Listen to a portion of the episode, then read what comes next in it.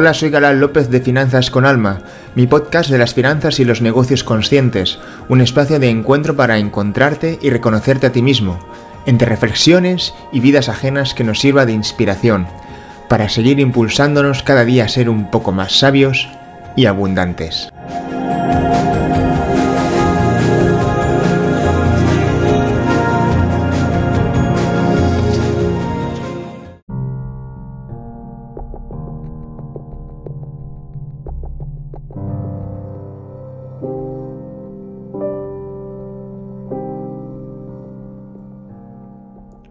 Ayer estaba viendo una noticia en el telediario que se abordó de manera bastante superficial y bueno, es un tema que está en la boca de mucha gente, por desgracia, aparte del, bicho chino.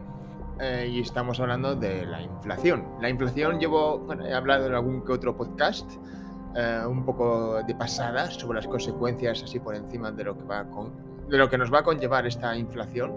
Um, pero en este podcast voy a, reflexionar, un poco, reflexionar un poquito más sobre este tema, ¿no? Em, la verdad es que la, noticia de ayer en el telediario, porque mientras estaba comiendo mi familia la puso y mira, la miro. pero como bien sabéis, yo no, no, miro el telediario. Le tengo la misma urticaria que ponerme a ver, ponerme a ver un programa de salseo como Sálvame, que...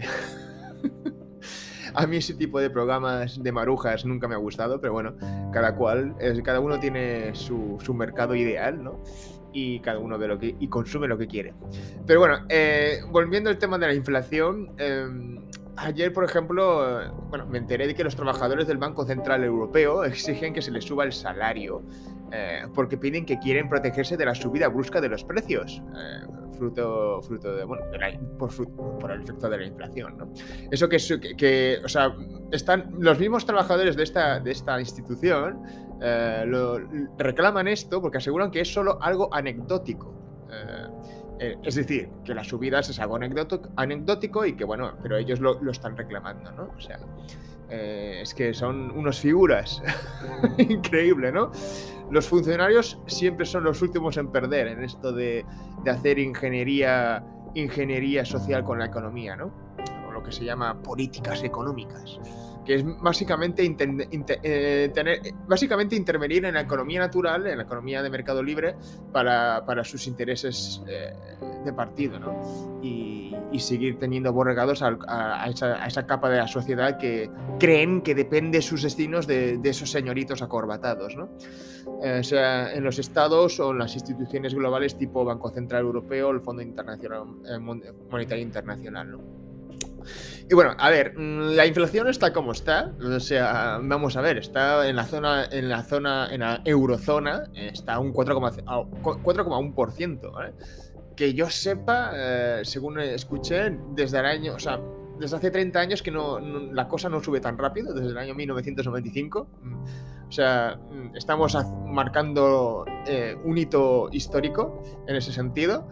Y bueno, eh, está claro que hay una gran relación, hay una gran relación de la subida de estos precios, de los precios de los, de los productos y bienes, eh, de los productos y servicios de, una economía, ah, con el aumento de la pobreza. Sí, es evidente que estamos tirando millas hacia adelante sin mirar el problema de fondo, de trasfondo, que, que está azotando las sociedades desarrolladas desde, desde que finalizó la Segunda Guerra Mundial, porque desde los años 50 hasta, hasta vamos a decir, los años 80 o 90, la cosa, la economía mundial de, los países eh, desarrollados no dejó de crecer, de crecer eh, año tras año, pero está claro que esto ya empieza a menguar, ¿no? Porque la clase, la clase media está muy, muy debilitada ya, eh, cada vez hay más distinción entre ricos y pobres. Y no voy a entrar en, en, diagnósticos de por qué es así, tal y cual, ¿no? Um, pero es, es, cierto de que eso es un hecho, no, voy, a hacer aquí una apología comunista ni tampoco decir que la economía de mercado libre eh, va a solventar este problema del todo. Yo creo que sí que se yo creo que si el mercado fuera más libre de lo que lo es eh, por culpa de los estados, eh, posiblemente habría menos, menos pobreza. Pero claro, esa es mi perspectiva liberal. Habrá gente que no la comparta. Eh, entre otras cosas, porque tampoco le hemos dejado en Europa mucho margen al, mercado libre, sobre todo en países socialdemócratas como España. O sea, eh, es curioso como la, izquierda nunca le gusta escuchar los ejemplos de crecimiento exponencial de su economía como el de Singapur, ¿no? que hace pocas décadas no era más que una puñetera tierra de cuatro pesqueros y poco más, y prácticamente agraria, y, y fijaos en qué, en qué ranking a nivel económico, a nivel mundial, en la economía mundial está, está pues eso, ¿no? Eh, esta, esta, esta, metrópolis, ¿no? Ah, algo habrán hecho bien sus dirigentes, ¿no? Pues quizás llevando políticas liberales muy potentes, ¿no? Para incentivar, estimular la inversión privada, el, el emprendimiento, el capital privado, ¿no? O sea, el dinero va donde hay dinero. Si tú me jodes al que es más productivo, ¿vale? En nombre del bien común y la igualdad social, pues lógicamente eh, los que son más productivos eh, no van a serlo tanto y por tanto van a generar menos riqueza y en el peor de los casos incluso se van a deslocalizar eh, de las fronteras de ese país que castiga a los más productivos y por tanto los que generan más productividad, ¿no? más, eh, prosperidad. ¿no? Pero bueno, eh, esto dependiendo, dependiendo de cuál sea tu mentalidad ideológica, pensarás que fustigarles es sexo duro, placentero para ellos y lo haces por su bien en lugar de ver que realmente les estás, les estás, estás jodiéndoles a ellos, pero sobre todo a todo la, riqueza directa e indirecta que estás privándoles que, puedan generar con sus, con sus empresas y sus, y sus proyectos. ¿no? Ah, sin, ir más lejos, solo hay que ver el caso de los youtubers en España, que es el típico ejemplo popular que la gente de a pie de, calle conoce, cómo se están yendo a Andorra. Y va el típico hijo de trabajadores paleto ignorante diciéndole, sacándoles en cara a estos chicos por redes sociales de que, ¿por qué os vais? Ah, que sois muy, sois muy listos, ¿vale? Huís de, de de intentar, pues eso, ¿no? De declarar, declarar la Hacienda en España. Bueno, eh, encima les restriega la cara de que, oye, porque sois más, como que sois más productivos que la media, eh, ¿por qué os vais? Em, ¿De qué huís? De que os podamos castigar. Pero qué sinvergüenzas que sois, ¿no? O sea, fijaos la lógica de la izquierda, ¿no? El mundo al revés. Pero bueno, eh, esto es la comidilla, comidilla de cada día. Solo hay que ver las, las cadenas eh, de masas eh, de, la televisión para, ver que entiendes de por qué el, españolito, el españolito promedio y por lo general el hispano promedio también en Latinoamérica eh, piensa como piensa, ¿no? Pero bueno, hay, a ver, está claro que, por ejemplo, como ya he dicho, es un 4,1% la tasa de inflación en la eurozona, ¿vale? Eh, y la inflación actual no es más que la deflación económica y social al no poderse devaluar el, euro, porque los señoritos de Bruselas así lo dicen, ¿no? Es decir, para los que no lo sepáis, la deflación es la contracción de la economía, eh, tanto de la demanda como de la oferta. Si hay menos oferta, la demanda lógicamente se contrae, porque claro, no hay suficiente oferta. ¿no? Pero bueno, este sería el, el, el, problema de trasfondo. Ahora estamos en un, crecimiento que va a provocar un, un punto de inflexión tarde o temprano y por tanto un efecto rebote, ¿vale? Así que ese, ese que estamos en una etapa de crecimiento, como dicen los demagogos en nuestra clase política, pues lógicamente, eh, como siempre, no es cierto. O sea, pero ellos tienen que mentir, porque si no, de lo contrario, no vivirían como reyes a costa del, pueblo, ¿no? Ah, y bueno, por ejemplo, aquí en España, en la zona, en la eurozona está 4,1, pero en España el IPC interanual desde octubre está eh, en un 5,4%, por tanto, estamos incluso, incluso hasta un poquito mejor. Pero bueno, esto es Spain. Spain is different, ¿no? Como se suele decir. Una espiral alcista que, eh, bueno, eh, a ver, mm, lógicamente esto es, una espiral alcista que van a obligar al, están obligando al responsable de la política monetaria a elevar los tipos de interés, a dejar de comprar deuda o a paralizar los estímulos eh, de, dinero público ¿no? en toda la, eurozona. Entonces, estos tres escenarios se pueden dar, ¿vale? Como elevan los tipos de interés, señores, se acaba el chollo, ¿vale? Porque el precio del dinero, mm, como lo sigan aumentando, la deuda, eh, sea de préstamos, de hipotecas, etcétera, pues se va, eh, va, a ser demasiado cara y por tanto no va a haber suficiente eh, movimiento de capital privado para reinvertir y no va a haber incentivos, porque va a ser, se, va a castigar, se va a castigar más a aquellos agentes, tanto privados, tanto particulares como empresarios, a, que puedan expandirse con sus negocios. Y a dejar de comprar deuda, porque claro, si se deja de comprar deudas, también ¿quién se come la deuda con patatas fritas? Pues nosotros mismos por irresponsables, ¿vale? Y todos sabemos que los países del sur de Europa son los que han marcado récord siempre en ese sentido. Somos los malcriados de la socialdemocracia, los, peor, los más malcriados de la socialdemocracia europea, ¿no? Y occidental en general. Entonces, esto es lo que hay. Y luego también paralizar los estímulos, porque en España no nos olvidemos que durante mucho tiempo hemos estado recibiendo estímulos de Europa. Aquí el españolito por medio se caga en el, en el alemán, pero Alemania nos ha ayudado mucho también. Nos han ayudado muchos de los países motores de, la zona, de la eurozona, ¿no? Quiero decir, al final, esto es así. ¿Y qué han hecho nuestros señoritos eh, políticos? Pues lógicamente es mal, malgastarlo en sus, tonterías, ¿eh? en discursos que no conducen a nada y en realidad, bueno mm, realmente nos han hecho esto y, no, y no parece que vaya a cambiar, porque lógicamente la clase política va a seguir ahí, no, no se va a autoextinguir, a no ser que haya una especie como de pandemia, pero no de biológica, sino de despertar de conciencia de la sociedad, pero eso no se suele dar eh, ni repentinamente ni gradualmente, sino, bueno, eh, suele darse con, con revueltas y, y situaciones muy perturbadoras. Pero bueno, todo se irá viendo con, el paso de los años y las décadas, ¿no? Y es que alguna o alguna de, las, de esas medidas puede acabar dándose por parte de gente que dice que la expansión logística conlleva una inversión en barcos y puertos que tardará en estar lista. Es decir, vamos a ver, eh, todos sabemos que la crisis de la cadena de suministros que, que, se, que, empezó durante el confinamiento, claro, como ya dije en otro podcast, todos sabemos muy bien que la noche a la mañana todos estábamos en casita, eh, unos aburridos, más aburridos que la ostra, y otros mm, aterrorizados y en depresión por falta de trabajo. Entonces, tanto unos como, como otros... Em, eh, necesitaban algún dispositivo, un dispositivo para abstraerse de los problemas en una puñetera consola PlayStation o, sea para comprarse un móvil, una tablet o un, PC de sobremesa para, para poder trabajar y buscar trabajo a nivel a, distancia por teletrabajo o para emprender un proyecto online o lo que fuese o para invertir como estuve haciendo estuve haciendo yo durante el confinamiento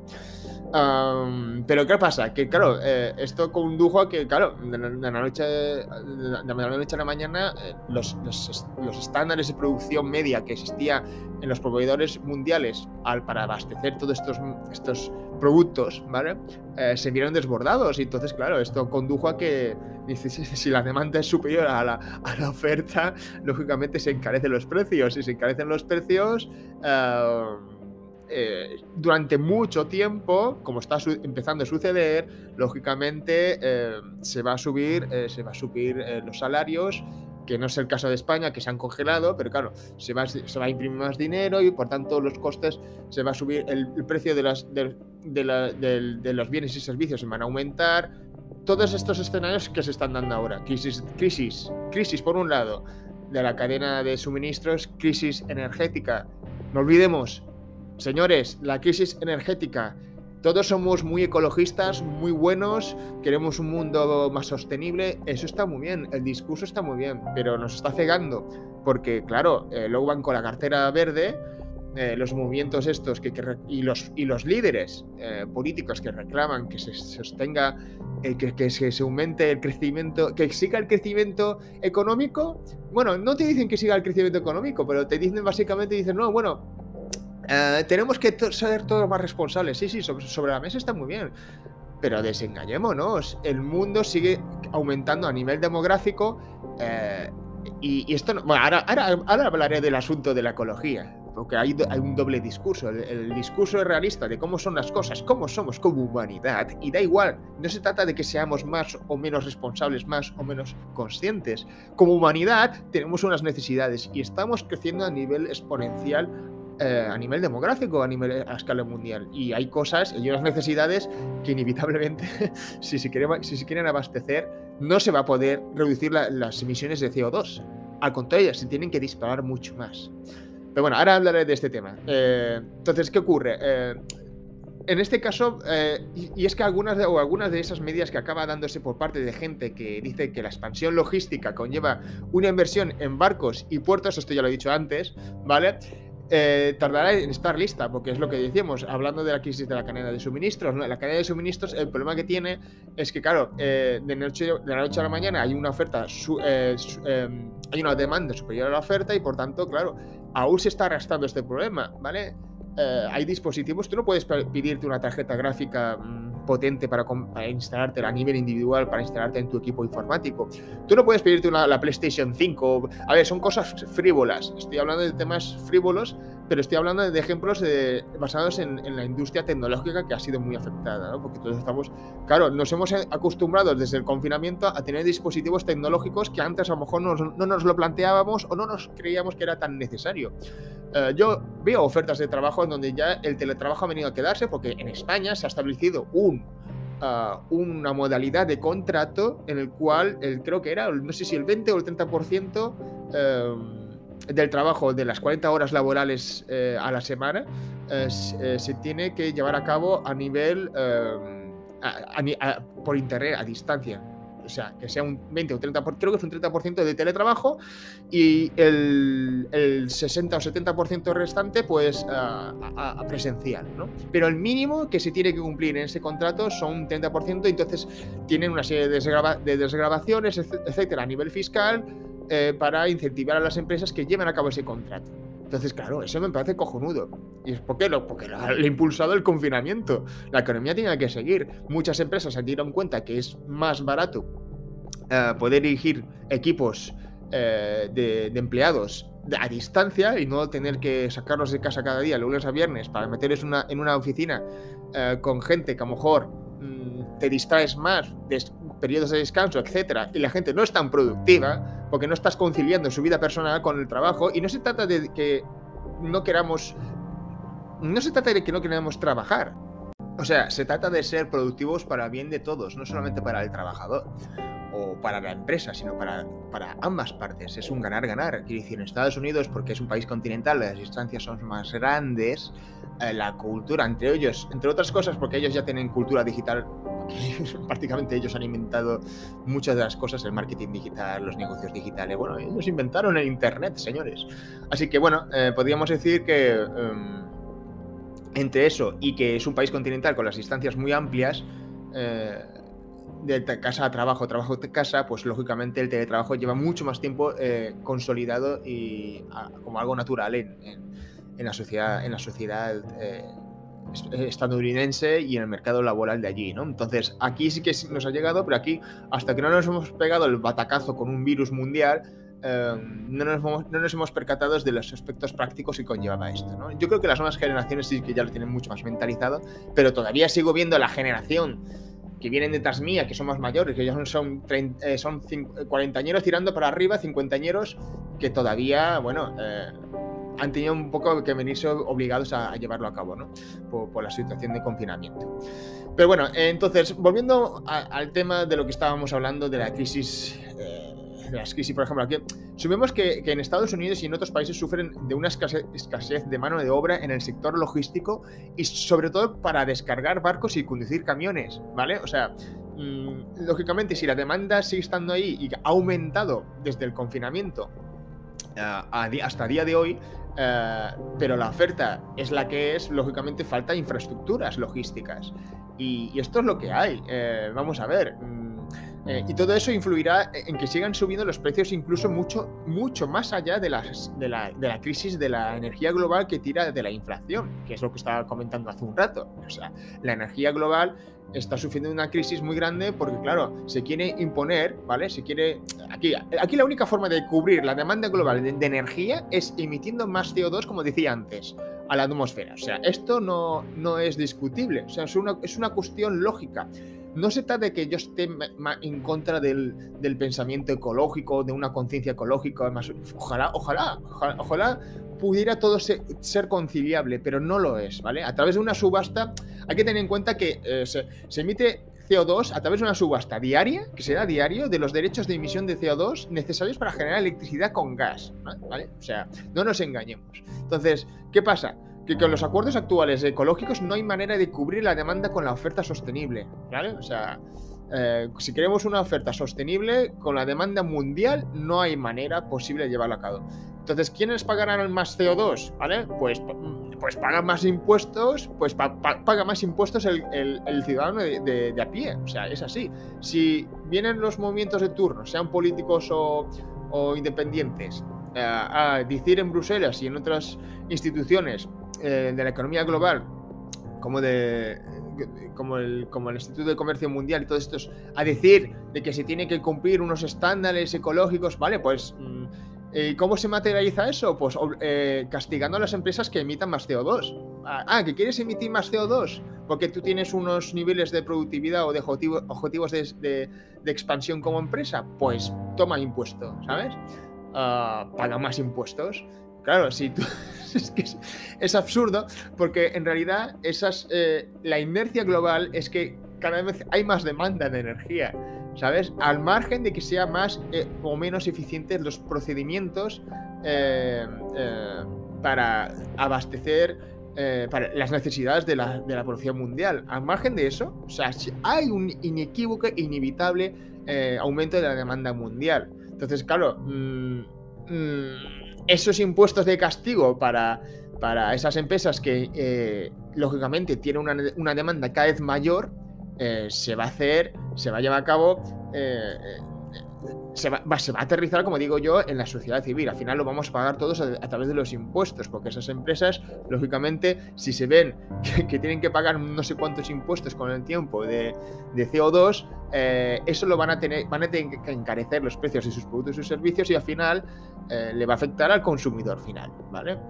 es así, lo vamos a pagar todos. ¿Queremos un mundo ideal? Cojonudo, pero... Mm, o es mundo ideal, con menos CO2, o todos más pobres.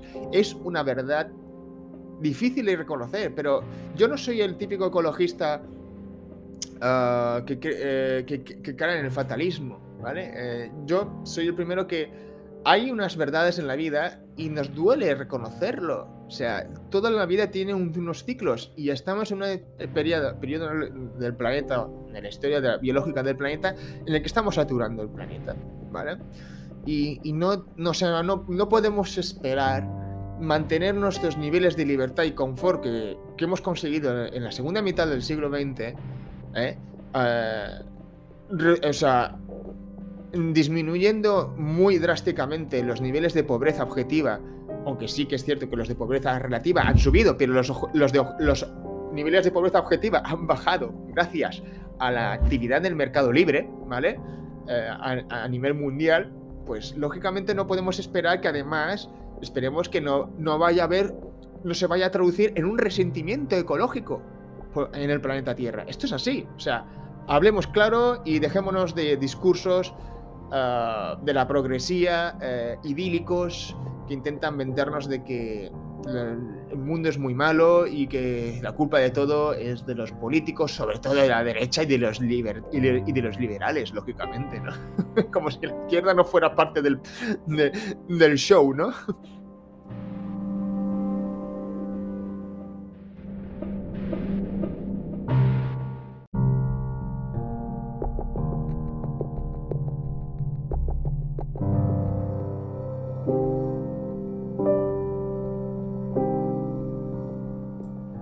Lo que está claro es que cuanto más esperen en Bruselas, en el Fondo Monetario Internacional y otras instituciones, tomar decisiones claras los gobiernos y los bancos centrales, en, qué hacer con el tema este de la inflación, que es realmente preocupante, eh, pues eh, claro, eh, la inflación va a seguir creciendo. O sea, se va a seguir expandiendo a nivel mundial eh, vamos a ver impotentes la sociedad civil de a pie, cómo esto se está dando en nuestras narices y comprar las cosas, los, bienes de primera necesidad cada vez va a ser más caro. Eh, ya no digamos los secundarios. Eh, bueno, a ver, puede que los precios al final, yo no quiero ser apocalíptico y puede que al final los precios no suban tanto, pero los efectos de esa subida se van a quedar durante mucho tiempo, ¿vale? O sea, y eso tampoco nos interesa, porque en una situación, en un escenario como el actual de estancamiento económico y aumento generalizado de los, de los bienes y servicios de una economía, pues como podemos imaginar, eh, en los quienes, quienes pagan el pato al final es la economía doméstica, las familias, los trabajadores. Y esto es un ciclo vicioso, porque si esto se resienten, la demanda baja, van los señoritos de, del Banco Central Europeo a imprimir más dinero y tal y cual para que haya más dinero en circulación, pero al mismo tiempo eh, devalúan las monedas. Eh, es un círculo vicioso, ¿vale? Así que bueno, eh, iremos viendo por los próximos meses y años cómo, cómo se va, cómo, si es que a veces se acaban de tomar una estrategia, estrategia clara y no dejan de, engañarnos con, con portadas y titulares sensacionalistas de aquí no pasa nada, que la inflación actual es algo momentáneo, pero mientras, mientras tanto nosotros no subimos los sueldos como hacen los funcionarios del Banco Central Europeo. ¿no? En fin, eh, una jeta que, que tirita, ¿eh? Así que más allá de, todo esto que estamos viviendo, es decir, eh, es un hecho de que todos están careciendo.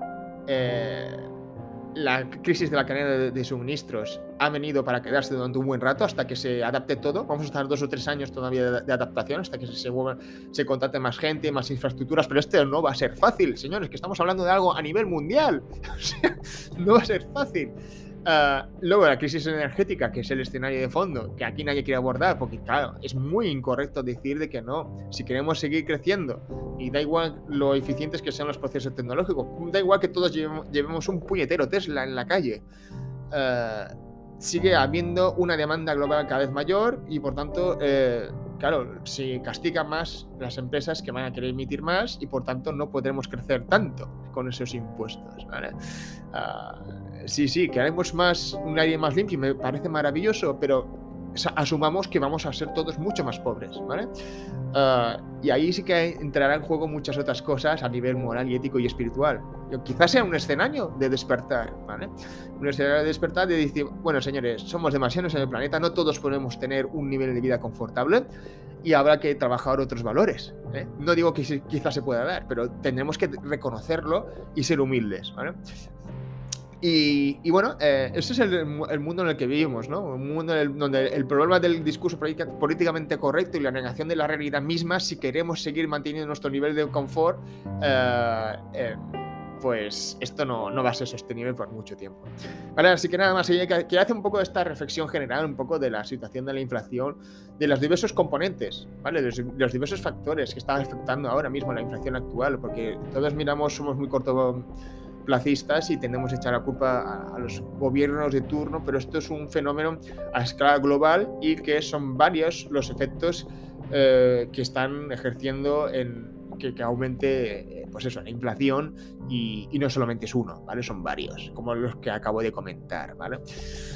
Entre ellos también, lógicamente, lo que decía antes, el estímulo de las, de las, de las ayudas públicas, que esto al final es un crecimiento eh, ficticio, ¿vale? Así que cuando deje de hacer, darse también estímulos, pues lógicamente entraremos en un estado de realidad y muchas empresas se verán insolventes.